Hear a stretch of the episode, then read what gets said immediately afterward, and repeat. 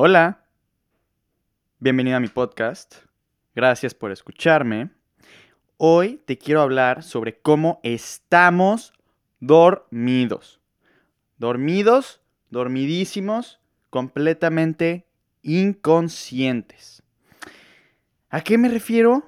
Bueno, últimamente he traído mucho en la mente esta idea de lo que se espera del humano promedio. ¿Cuál es la expectativa de una persona normal en el siglo XXI? Y esto le he dado vueltas, le he dado vueltas, le he dado vueltas. Y la gota que derramó el vaso, que me puso hoy aquí a hablar de este tema, fue una experiencia que tuve en el metro. ¿Ok? Yo actualmente vivo en Montreal y em, soy estudiante de marketing.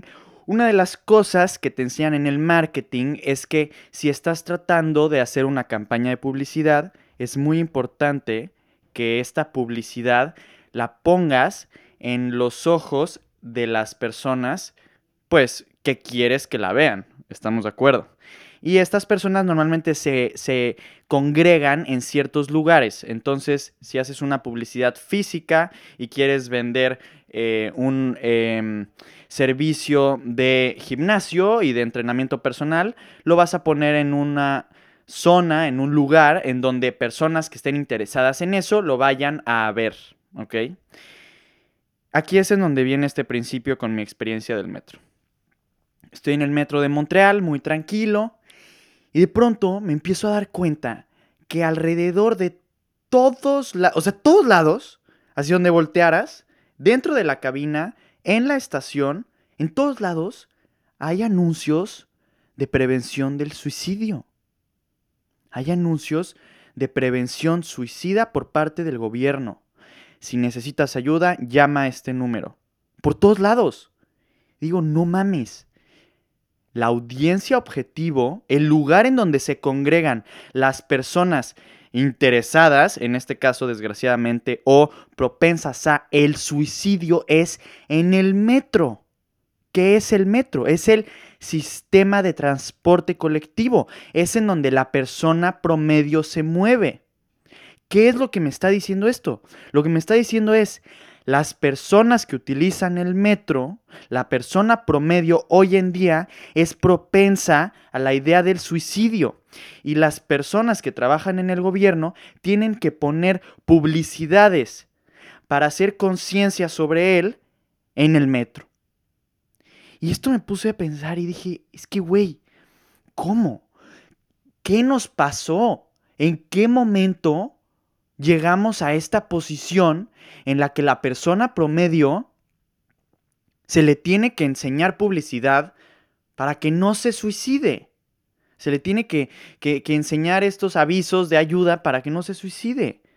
Esto está mal. ¿Qué pasó? ¿En qué momento? Y bueno, ahí es en donde empecé a desarrollar mi, mi pensamiento, que ahí les va. Creo que vivimos en una sociedad que está basada en expectativas colectivas. ¿A qué me refiero con esto?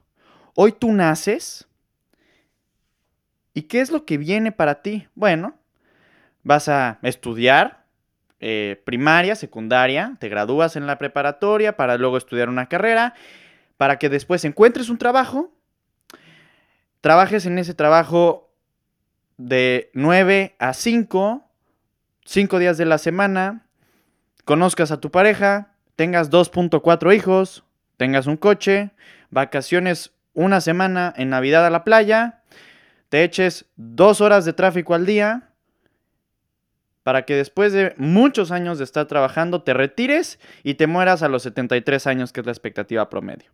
Y esto es sin considerar accidentes o pérdidas este, de alguna habilidad motriz que tengas durante tu vida o que, bueno, te pase algún accidente.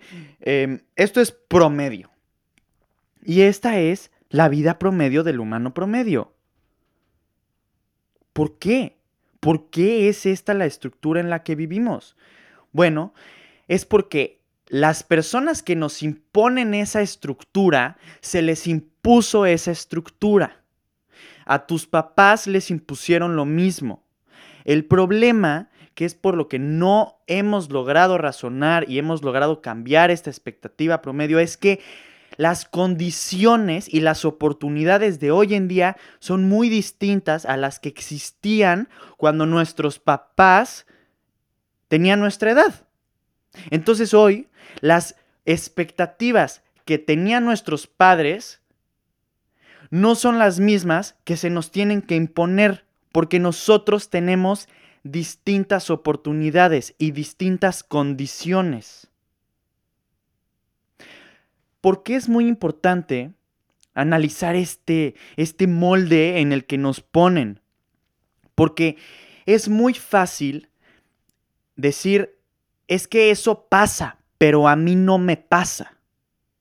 Es que eso sí, eso pasa en el mundo, pero a mí, Emilio, en mi caso, nunca me va a suceder. Yo no voy a vivir una vida que siga el molde promedio.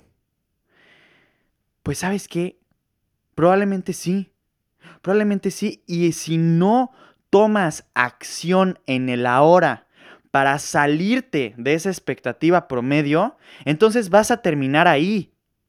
Y ahora, quiero decir algo muy importante, que es, no estoy menospreciando a las personas que sí tienen y que actualmente viven una vida como la que acabo de describir, de un trabajo y de, una vida em, normal, entre comillas, promedio. No estoy menospreciando el, el 9 a 5. Lo único que estoy diciendo es que hay muchas personas dentro de ese paradigma que no están felices. Y ahí es en donde está mi crítica.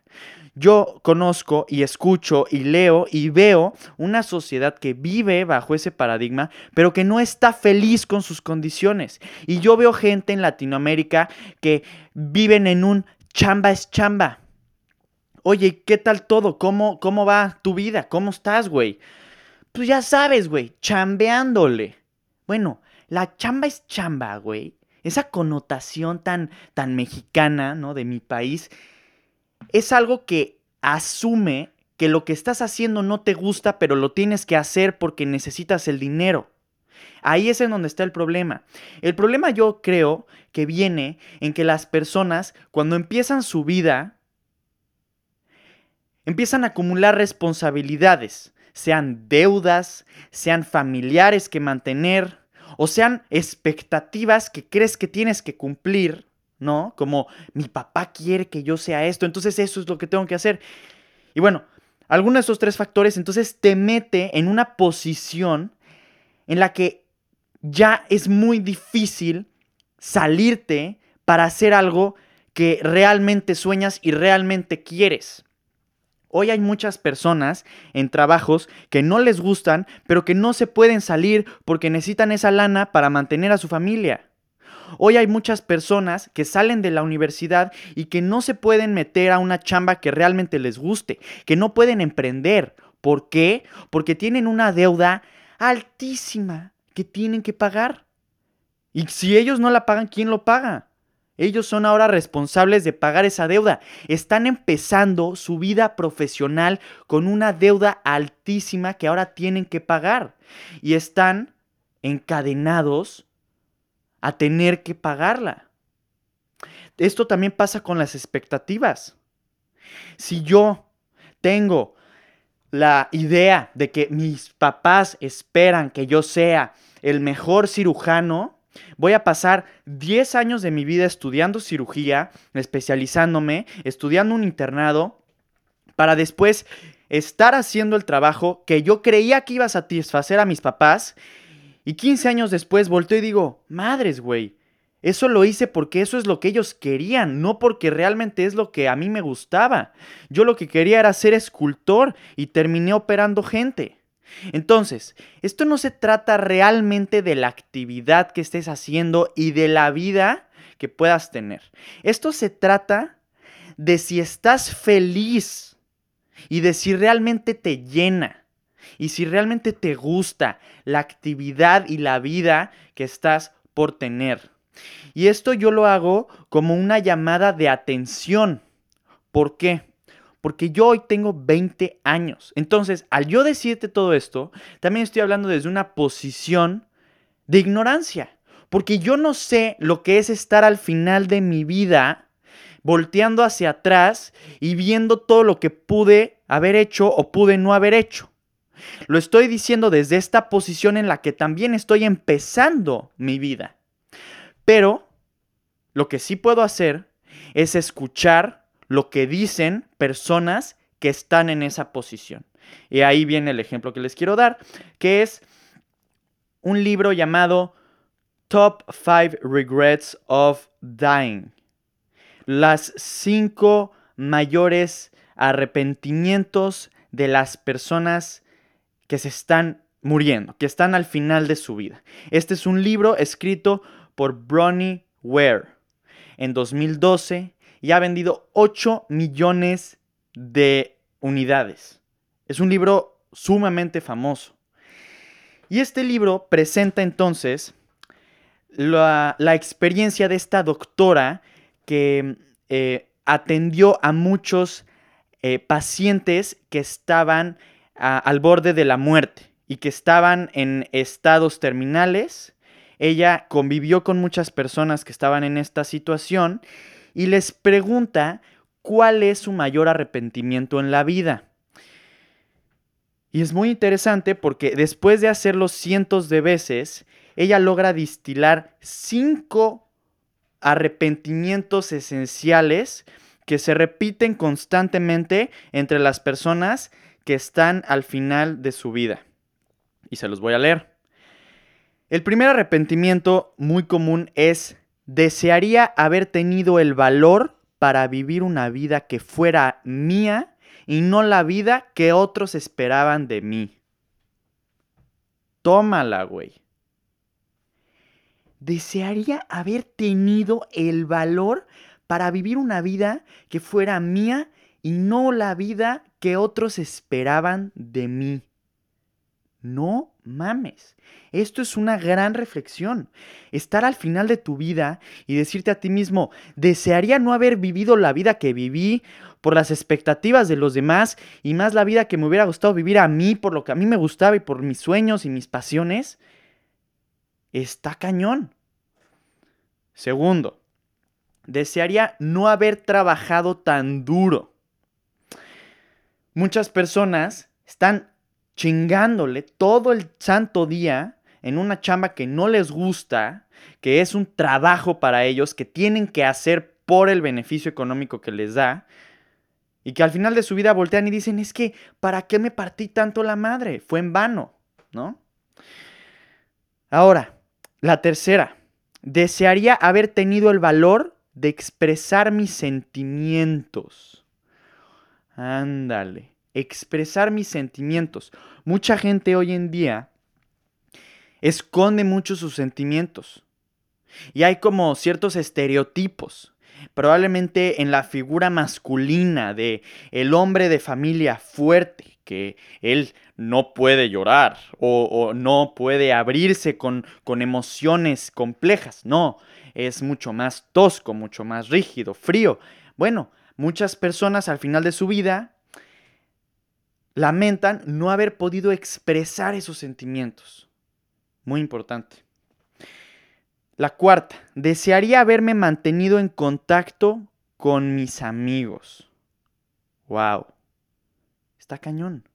Muchas veces tenemos amistades que, pues, por condiciones de la vida, dejamos de tener el contacto que nos gustaría nos alejamos. Pero esas relaciones hay que mantenerlas. Esas relaciones dan vida.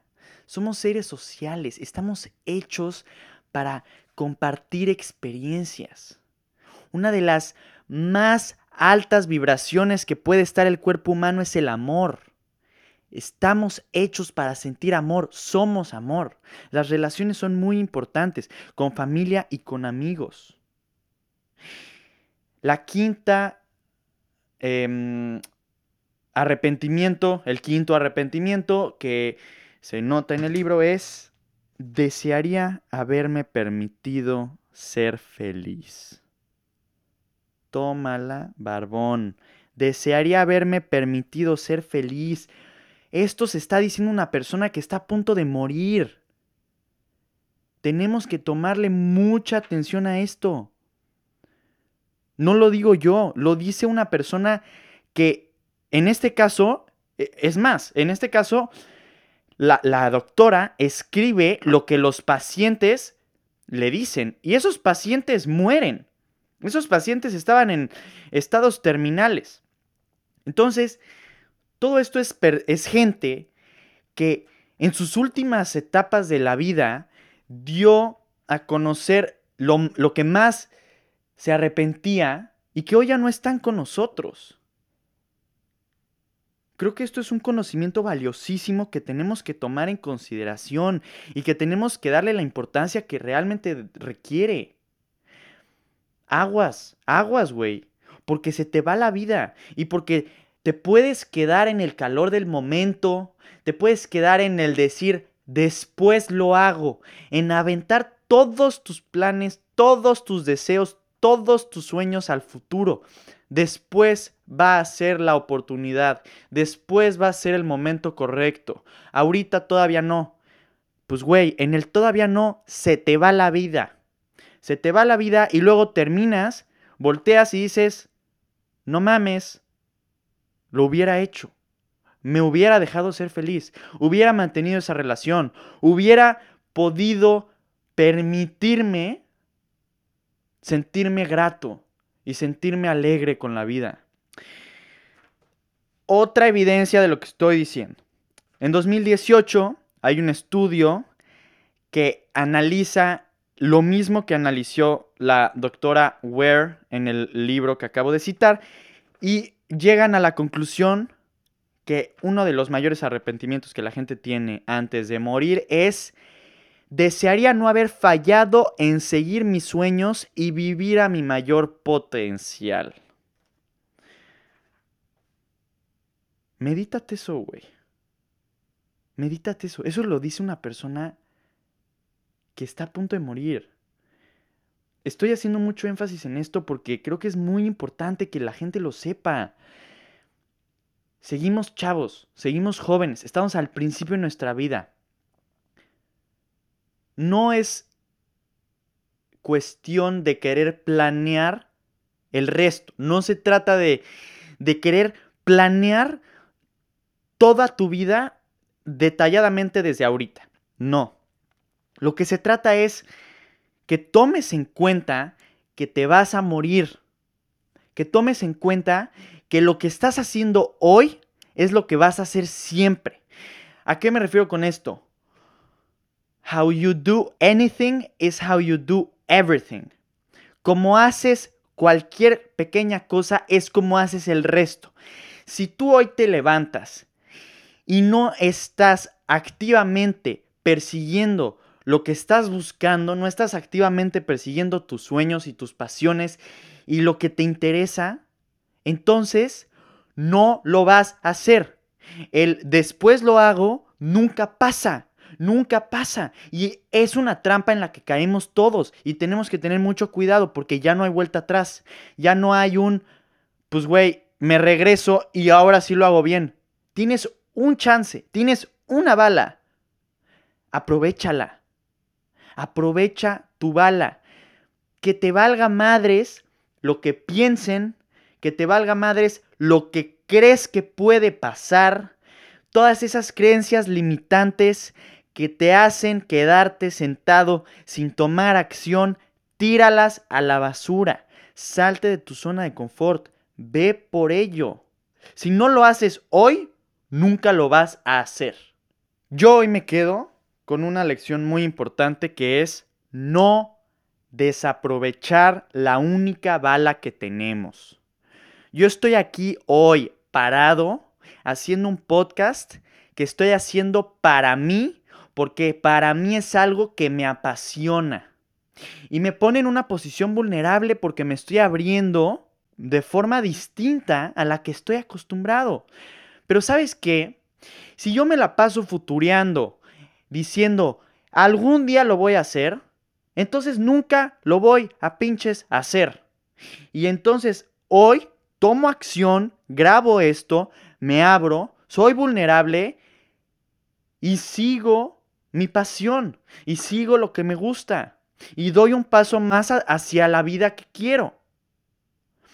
Ese es el mensaje que te quiero dar hoy. Espero que te sirva. Implementalo. No te quedes con un qué padre estuvo. Hoy tú que me estás escuchando, ahí en donde estás, ahorita con tus audífonos, pregúntate, ¿qué quiero? ¿Qué quiero? ¿Qué realmente quiero? Aprovecha tu bala.